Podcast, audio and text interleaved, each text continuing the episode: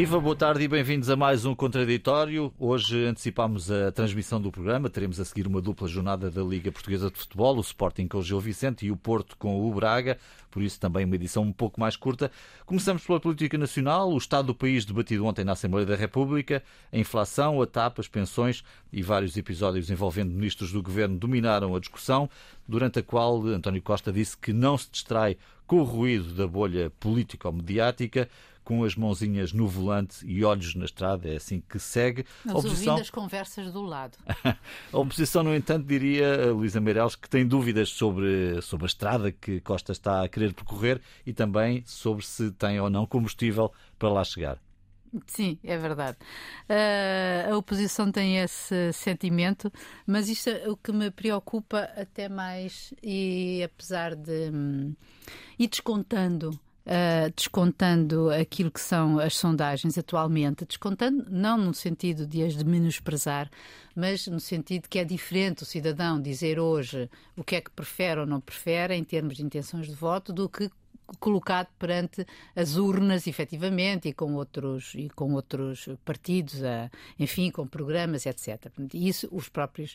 Refiro-me eu à, à, sondagem que surgiu. Estamos no início da legislatura, portanto, Exatamente. não estamos uh, confrontados com a necessidade de ir votar já. É? Pronto, não? portanto, uh, salvaguardando isso, uh, sou tocada, digamos assim, pela sondagem hoje divulgada, ontem e hoje divulgada pela SIC Expresso, em que, eh, curiosamente, embora eles digam que é, o, PS só vai do, do céu ao inferno, é verdade, porque a descida é grande, eh, todavia eu até diria que, face aos seis meses que decorreram, efetivamente tumultuosos para o governo, no sentido em que não houve não poucos casos, 37% até quem diria, não é? Uh, uh, até me espanta.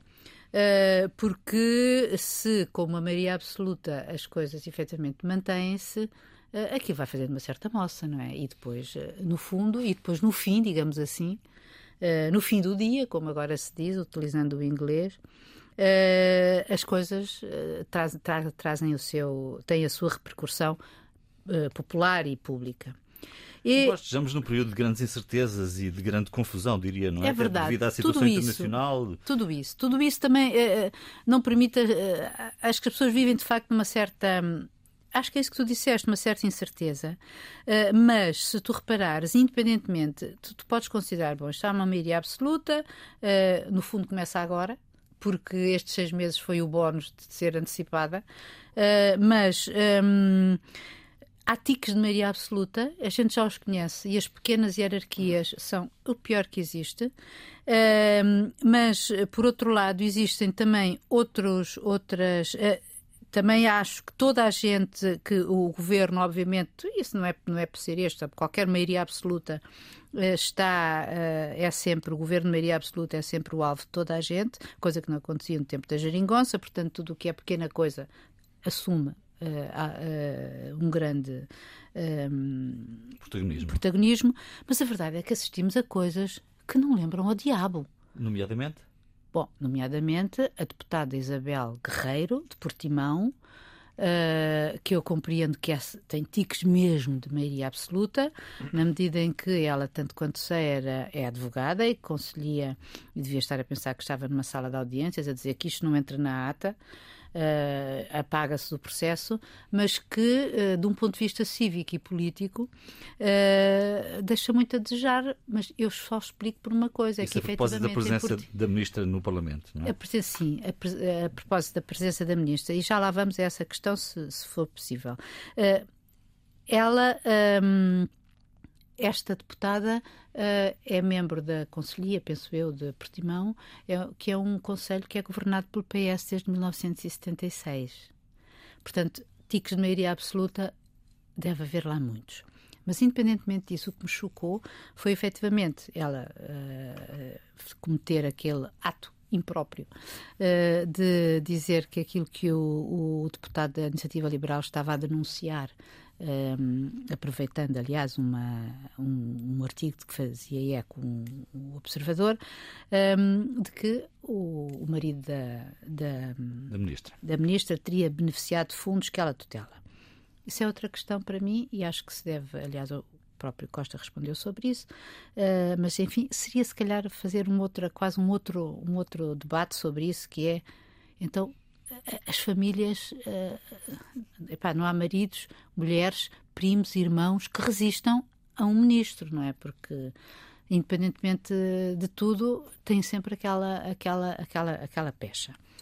Isto em termos de, enfim, mas isso acho que deve ser, deve ser apurado uh, e acho que há que, maneiras de, de, o apurar de uma forma transparente. O que me custou neste processo foi mesmo uh, o Essa ato, intervenção de, a intervenção de dessa deputada que o levou depois o, o, o deputado Delgado Alves a ir que nem, que nem baraço ao pescoço como o Egas Meniz, pedir desculpa. Já volto a ti, Luísa. Devemos também juntar aqui o rolo nesta primeira intervenção. Sim, pegando no que a Luísa acaba de dizer, quer dizer, na minha opinião, todo o mal estivesse nos tiques paroquiais e a indigência desta deputada do Partido Socialista. Não, não tem importância nenhuma. Quer dizer, é indigente, tem provavelmente alguns tiques de poder paroquial. Claro que, obviamente, obrigou Pedro Delgado Alves a fazer uma figura, enfim, que era absolutamente inevitável que fizesse, mas um pouco triste. Imaginemos isto já agora, não tinha pensado ser isto, mas imaginemos isto se fosse um deputado do Chega. Quer dizer, o fascismo estava a virar da esquina, uh, tinha que se fazer aqui um bunker de resistência, um cordão político-sanitário, porque ele tinha dito que se tinha que tirar uma coisa da ata. Ora, está neste estado, embora esta indigência não me preocupe. O que me preocupa, de facto, é, é, é a inflação estar em setembro 9,3%. Uh, portanto, é o mais alto desde 92. Já há 30 anos não tínhamos essa inflação. Há razões que explicam isto, mas é muito, muito preocupante. Os juros iam subir em outubro. O primeiro dizer que uh, algum apoio que seja dado uh, às pessoas que têm crédito bancário à habitação será feito sem sobressaltos. Isto quer dizer que o Primeiro-Ministro está a dormir ainda. adormeceu embalado pela maioria absoluta que não esperava há seis meses. o Presidente da República, de facto, pôs-lhe alguma pressão em cima, dizendo que não iria embora em 24. Vamos ver como vão ser as eleições em 24, se António Costa tem fogo e acorda para esse ato eleitoral. As eleições europeias, nessa... Europeias, claro, as eleições europeias sim, são sim, importantes. Sim num quadro de maioria absoluta, ainda são, na minha opinião, mais importantes e num quadro, Como sobretudo, de incerteza económica, social. Uh, isto vai ser muito mal, vai ser muito mal. Atenção, vejam esta semana o discurso da senhora Lagarde, que diz aos governos europeus que têm que fazer por si, têm que proteger os mais desfavorecidos, os mais pobres. Há 2 milhões de portugueses que estão com a vida muito, muito, mesmo muito complicada. Uh, Lembro-me daquela cruzada boa, uh, generosa do Presidente da República para os sem-abrigo. Há muito muito sem abrigo que aí está. É, o BCE também teve anos numa maré baixa é? e de repente diz: Oi, oh, oh, temos que certeza, mudar tudo agora, isto. É? Se eu vou culpar, se nós vamos culpar o BCE pelos males deste mundo e, sobretudo, pelos nossos males uh, nacionais, também podemos adormecer e acordar uhum. quando já é tarde. Nestes seis meses, muito rapidamente, repare-se, houve uma ministra de, da Agricultura, e eu acho que isso é de uma gravidade extrema, passou, porque passa tudo, à maioria absoluta, a comunicação social também, na minha opinião, tem andado um bocado embalada e a dormir. A ministra, criticada pela CAP, disse: eh, Mas os senhores, o que é que esperam da vida? Então os senhores disseram para os portugueses não votarem no Partido Socialista. Imaginemos isto dito por uma freguesia ou uma Câmara liderada pelo Chega. Seria terrífico, o país ia acabar, o fascismo estava aí e vinham mais prisões para presos políticos. Mas, oh, Raul, não estás a fazer comparações entre o Chega e o PS, ou estás? Não claro que não, claro que não. Eu estou a dizer que o PS está a alimentar o Chega uh, com estas atitudes. Está a alimentar. Esse, é, esse é que é o problema. Já o tenho dito aqui, uh, na minha modestíssima opinião. Mas, aliás, repara, a sondagem que a Luísa citou do Expresso e da SIC tem um dado muito curioso. O PS cai, mas uh, cai pouco. Não cai. Cai, cai porque a maioria absoluta, obviamente, que as pessoas não estão à espera que agora tenham que escolher que aumente mais. que aumente mais. Porque as pessoas agora querem alguma tranquilidade. Uhum. Apesar da instabilidade deste governo em seis meses, as pessoas querem alguma estabilidade. E ela existe em termos uh, político-partidários, em termos de composição da Assembleia da República. Mas quem sobe é André Ventura e o Chega. E depois vão dizer que André Ventura anda, é, um, é um perigoso uh, extrem, uh, extremista. Claro que é. Claro que é, mas quer dizer, enquanto nos perdermos, uh, não fazer o nosso trabalho de casa, estou a falar do, dos outros partidos tradicionais, uh, e, e é vindo alimentar essa gula e essa, os disparates, na minha opinião, mas com intenção de André Ventura, nós provavelmente vamos acordar um dia e estamos. Uh... Que olha uma coisa, se me permites, sim, Raul, sim. em relação ao Chega, uh, eu acho isto que ele disse muito importante, o que ele, uhum. Raul, disse, muito importante em relação ao Não Chega. Não André Ventura. Não, André Ventura, não, o André Ventura também acho muito importante, claro, eh, claro. porque Exatamente. pelo que ele representa e pode vir a representar, porque efetivamente é o único que sobe. Uh, e, e, acho que, e agora também, ao que parece, ele também se começa a atacar o Presidente da República. Uhum. E as próximas eleições, depois das europeias, em que vai ser cada um por si, as, as, as, as serão as presidenciais. Uh, portanto, uh, André Ventura está verdadeiramente a colocar-se como um antissistema, mas também está a colocar o PSD, e eu acho que isso é dramático, está o P, a, a, a, maneira como está a atuar o PSD e o Montenegro em particular, desdizendo, ou melhor, assumindo no fundo a mesma posição que tinha uh, Rui Rio e que, parecendo esquecer-se que foi não por é causa é disso que ele perdeu as eleições. Percebo, mas, é mas se tu pensares que efetivamente as próximas eleições, tirando as europeias, são as presidenciais, e se começares a ouvir um discurso, eu achei lamentável aquela, aquele apelo do Montenegro ao, ao, ao voto na, no, no vice-presidente. No vice-presidente e depois apelar ao, quase parecia uma provocação, apelar ao, ao Santos Silva. Uh, eu acho que isto preocupa mesmo, porque nós efetivamente.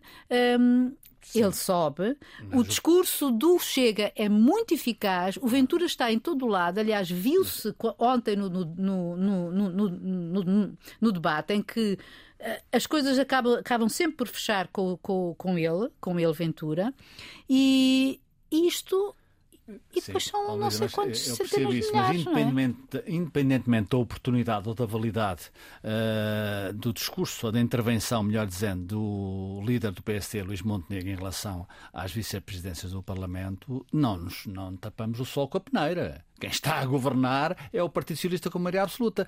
A questão do PST é uma questão que se põe, certamente, todos os dias na democracia e que se vai pôr nas eleições. Portanto, não podemos é dizer que agora a culpa é do Montenegro porque o Ventura se aproveita. Ah, não. não. a culpa é do governo. O governo é que está a governar. O governo é que tem dado aso para que o André Ventura, uh, na sua uh, diatribe uh, eficaz, suba na, na, opinião dos portugueses, porque isto, no fundo, os portugueses estão. É que é um capital de refúgio, capital político de refúgio. As pessoas estão muito mal. E depois olham para o governo nestes seis meses e vem a admissão da Ministra da, da, da Saúde, de madrugada, o caos nas urgências, a questão do aeroporto, António Costa Pedro Nuno Santos, a Secretária de Estado uh, da Administração Interna a dizer que só ardeu uh, 70% do que era previsível, ou 30%, não, só ardeu 30% do que era previsível na Serra da Estrela, a Ministra. Uh, a Ministra da, da Cultura, a Ministra da, da, da, Agricultura, perdão, já citei, o caso Costa Silva Medina, em que um diz uma coisa, outro diz outra, em pleno, em pleno IRC. E Costa Silva tem razão, do, do, não diga em relação a isso, a, em relação ao IRC, mas tem razão exato, em relação questão, a, aos discursos alarmista que faz, como, como ele fez esta semana. Exatamente. Não é alarmista,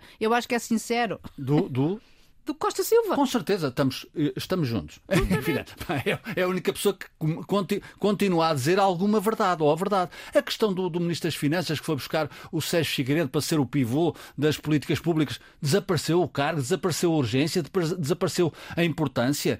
A, a questão da, da, da, Ministra agora, uh, Ana Abrunhosa, que, que, que, diz que é chorona, eu aprecio muito, e não conheço pessoalmente, mas acho, acho, acho a Ministra Ana Abrunhosa um doce, mas quer dizer, não pode ser assim. Não pode ser ir para o Parlamento dizer eu sou chorona. Não, tem responsabilidades públicas, eu percebo, mas é ministra. Uh, a questão das pensões, que correu mal a António Costa, que afastou pensionistas, não, embora as sondagens também dizem dizer, o contrário, são, não, é? não Umas dizem uma coisa, outras dizem outra. Portanto, uh, mais do que a intenção de voto, essas questões de facto baralham também. E quem é que se aproveita disso? Mais uma vez, André Ventura, o troglodita do André Ventura. Agora, nós não podemos culpar os outros por aquilo que o governo está a fazer em circunstâncias muito difíceis. É preciso, é preciso claramente que o Primeiro-Ministro acorde, saia dessa sonolência uh, e tenha humildade. Eu acho que António Costa falta muita humildade.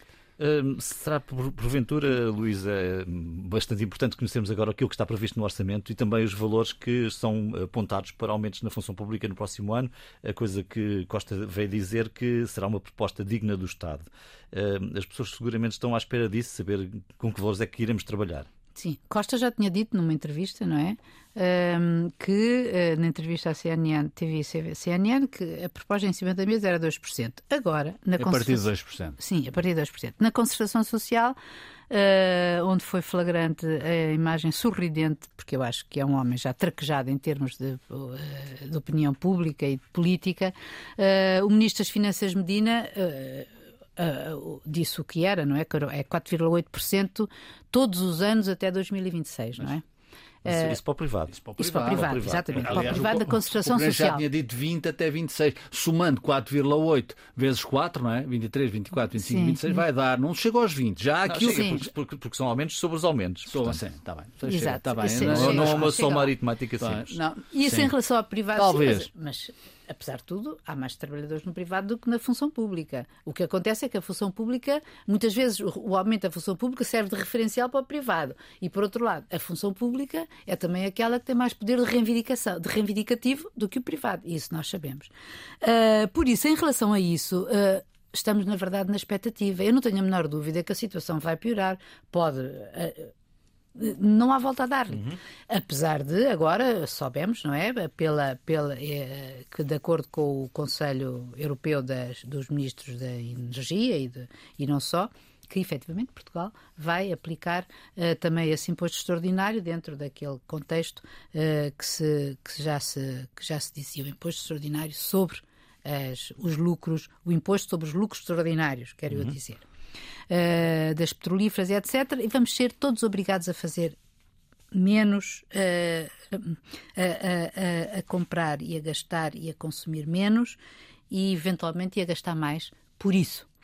Isto, na verdade, cria um caldo de, de descontentamento social enorme e de situação social agravada que penso que eh, não sei o que é que vai trazer o orçamento, eventualmente se vai fazer uma coisa mais ou menos em aberto, não sei, uh, porque a situação é muito volátil, como nós sabemos, uh, mas não sei mesmo o que é que como é que é possível, como, é que no próximo ano e demais, e, de, e futuros anos, uh, com esta incerteza tão grande uh, e os mercados a ficarem cada vez mais voláteis, ainda hoje lia que a crise financeira pode já ter, já ter começado, uhum. com as agitações, nomeadamente em Inglaterra, etc., uh, eh, que nos esperem mesmo uhum. maus tempos. Apesar de uh, Costa dizer que não haverá recessão no próximo ano, espera eu, Exatamente. apesar de o desemprego estar em níveis razoavelmente baixos, mas com salários também muito baixos. E, portanto, o salário é mínimo, por exemplo, o salário mínimo, deixa-me começar por aqueles que precisam mais uh, reafirmo e repito, o salário mínimo perdeu claramente poder de compra. Quer dizer, é, é como é que é possível viver-se com esta inflação, com esta, com esta incerteza, como a Luísa disse, e viver-se com o salário mínimo. Eh, é muito difícil, é muito difícil. Portanto, esse caldo social um dia vai também manifestar-se e exigir, de facto, algum respeito. Como tu disseste, o Primeiro-Ministro foi ao Parlamento e disse: não, recessão em 2023, quer dizer, toda a gente, os mercados põe a recessão como um, muito provável. Mas, mas, não, vamos com calma, quer dizer, tenhamos tranquilidade, porque não deve haver. Aliás, faz-me lembrar o Primeiro-Ministro não foi há muito tempo, uh, já havia inflação, dizer que a inflação podia ser temporária. Quer dizer, portanto, eh, este, este, este choque, esta dificuldade uh, em, em, de relacionamento com a verdade, ou a possível verdade que está ao virar da esquina, não o fascismo, mas esta, é evidente que uh, limita a ação do governo. Repara, depois o Primeiro-Ministro vem dizer uh, coisas que eu sinceramente me impressionam. Quer dizer, uh, o, o Primeiro-Ministro vem dizer, depois desta acrimónia entre o, o, Ministro das Finanças, o Ministro da Economia, o Secretário de Estado da Economia em relação à baixa de impostos, à possível baixa de impostos nas empresas, vem dizer que não. o, o Dr. Costa Silva é uma excelente pessoa. Eu não tenho dúvidas que seja uma excelente pessoa. Por princípio, nós todos somos excelentes pessoas.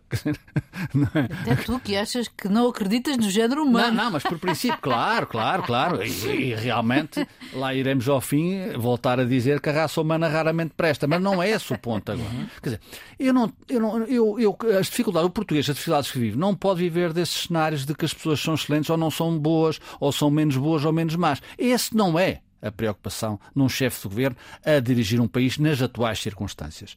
É evidente que quando uh, António Costa pede os 4,8% de aumento para o setor privado, não estou a dizer que se faça mal, com certeza. Também cabe um Primeiro-Ministro puxar por aí, não tenho qualquer espécie de dúvida.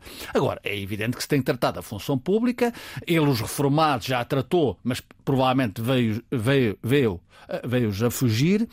E depois os juros da habitação, que são aí a incerteza, como tu disseste. É evidente que o país precisa de nervo, precisa de um discurso de verdade que foi pedido pelo Presidente da República e que o Primeiro-Ministro disse em outubro teremos muito que falar. Eu bem sei que amanhã é 1 de outubro, mas convém que começamos a falar a verdade e despertar as pessoas, confrontar as pessoas com as dificuldades que aí estão e que aí vêm. Quer dizer, esta maneira de governar só quando uh, o chão cai é que nós dizemos, é aquela velha anedota do do, do Raul Solnado, o avô do Raul Solnado, eh, houve um terremoto e o senhor era tão surdo, tão surdo, tão surdo, que acordou e disse: Não batam com as portas. Faz-me lembrar António Costa. Bom, uh, Brasil, falamos do Brasil, eleições este fim de semana. Uh, o tema da campanha rima com inflação, mas não é exatamente o mesmo. É corrupção, foi aquilo que ouvimos no debate desta noite. Uh, enfim, confesso que não pude ver todo o debate, mas daquilo que, que pude apurar, foi essa a discussão entre Lula e Bolsonaro. Lula na frente das sondagens. Há aqui uma dúvida se ganhará a primeira ou não, mas também há dúvida, como sempre, se, se as sondagens correspondem àquilo que, que estará nas urnas depois do é? voto. Sim, é verdade. Brasil será este, Luísa? Sim, depende do resultado. Depende claro. do resultado. O Brasil são muitos Brasis, não é? Uh, aquilo é um país-continente uh, e, pelo que dizem as sondagens, sim, ganhará Lula.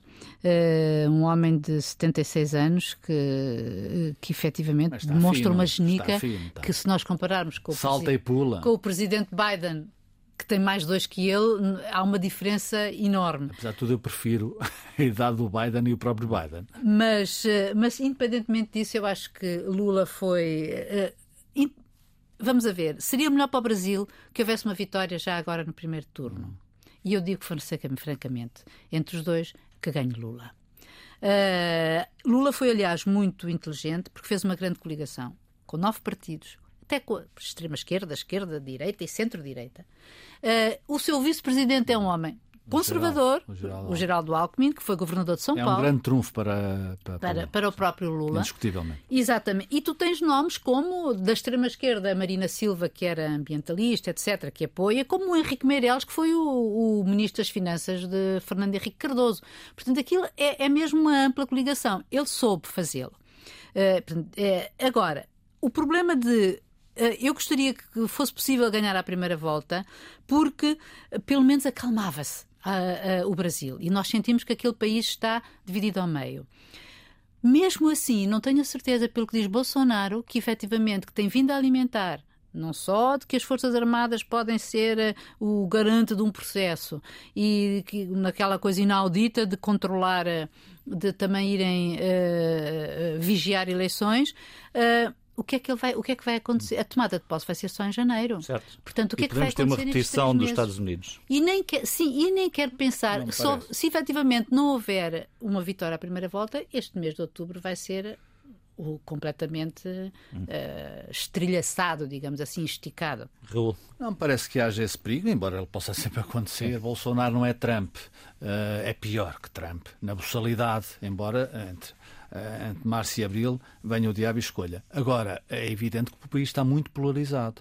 Esta eleição, e como a Luísa disse, o, o, Lula da Silva fez o trabalho de casa, fez bem, aprendeu. Agora tem um passado. E o passado, obviamente, não é muito apreciável, pelo contrário. A questão da, do mensalão, a questão da, da, da Petrobras, quer dizer, aquela roubalheira em série em que o Lula da Silva, mais uma vez, é Presidente da República. Portanto, se não sabia, ainda é pior. Uh, Bolsonaro apareceu nesse contexto, era a novidade e ganhou. O problema de Bolsonaro hoje, na minha opinião, é que também já tem passado. já tem passado. E também tem uma grande roubalheira. É, sim, sim, tem. Tem, tem tudo, outras tem tudo, entre outras coisas. Quer dizer, de facto, é. Aliás, eu estou convencido. Há recentes declarações de Bolsonaro que eu vi ou li, em que eu acho que isto é uma, é uma especulação, uh, talvez, mas que eu penso que, sem ser psicologia, psi, uh, uma, uma, uma ideia psicológica sobre a figura, que ele já está interiorizado, provavelmente pode perder. Eu não acho, que há, não acho que haja condições no Brasil para haver uma repetição do que foi nos Estados Unidos, um impasse. É evidente que, se houver segunda volta, o que é previsível, as coisas mudam, porque a eleição não é só para o Presidente da República, a eleição deste domingo não é só, há outros, uhum. há outras eleições simultâneas, que são várias e múltiplas. Portanto, esse mapa do Brasil, numa segunda volta, pode ser minimamente reconfigurado. E isso é um perigo, uh, embora eu acho, sinceramente, que há um sinal que eu acho importante, que valorizo, melhor dizendo, que é uh, uh, Bolsonaro não tem empresários. e não tem o povo que passa fome. E, portanto, essa junção aparentemente anacrónica entre os empresários. Tem um empresário, que é aquele troglodita que estava ao lado dele quando o presidente Marcelo Rebelo Sousa lá foi, que é obviamente, acho que tem muito que é dinheiro. É o seu grande financiador. É o seu grande financiador, porque os outros fugiram todos para Lula. Uh, estão com Lula. E, portanto, imagine-se, quando os empresários estão com Lula, claro que é justificável, por aquilo que a Luísa disse. Ele fez um melting pot onde vai da extrema-esquerda à extrema-direita. Não, isso não, fica ali na direita. Fica na direita. A extrema-direita está com o Bolsonaro. Uh, sim, mas já, não sei se não haverá alguém da extrema-direita com Lula. E isso também não me impressiona grandemente. Portanto, eu acho que era bom que isto ficasse resolvido na primeira volta. Provavelmente não vai. E vamos ver que o Brasil é que sai disto pior do que está. Pior não fica, é como dizia o Tiririca. Hum. Bom, uh, esperamos por resultados então desta primeira volta, talvez, quiçá, de uma segunda volta, para depois então podermos ler aquilo que acontecerá no Brasil. O que fica por dizer esta semana, Luísa Meireles? Olha, com um país que, uh, que, simbolizado por uma figura, desta vez já não a rainha, mas a sua primeira-ministra, que uh, ao fim de menos de um mês uh, vive uma semana negra e que, enfim, Os até britanos é que vive uma semana negra. Sim, não, ela mas, é o menos. Exatamente, mas provocado por ela, digamos assim. Não Ou seja, só. de tal maneira que ela está até, até pode nem vir aquecer o lugar. Mas ela, com as medidas que toma, portanto, visto tens uma crise cambial, a Libra afundou 5%, uh, os juros dispararam para o máximo, a Bolsa quebrou 2% e ainda levou de seguida três, três raspanetes do FMI, da Moody's e do Ministério das Finanças alemão, para além do seu próprio observador uh, orçamental, que ela recusa, aliás, que teve conversações urgentes hoje e que recusa seguir essas indicações. A mim o que me espanta nesta, na crise Truss, é o facto de ela, de facto, ser uma liberal uh, sem pejo, e o seu Ministro das Finanças. Sem pejo é, quer dizer, é até, a, a, a, até ao limite. Até ao limite, porque a ideia de contrair um endividamento uh, de 72,4 mil milhões de libras, que em, em, em, em, euros são 81 mil milhões de euros, para uh, cortar nos impostos dos mais ricos, uh, faz-me realmente bastante confusão. Isto num contexto em que a Inglaterra está a viver cada vez pior porque tens uh, as consequências do, do, do, Brexit. do Brexit. Raul, o que fica por dizer? Não é surpreendente, mas ainda surpreende. Soubemos esta semana que o Bispo Tílio, o ex-Bispo Tílio Ximenes Belo, também teve tentações e provavelmente práticas absolutamente hediondas.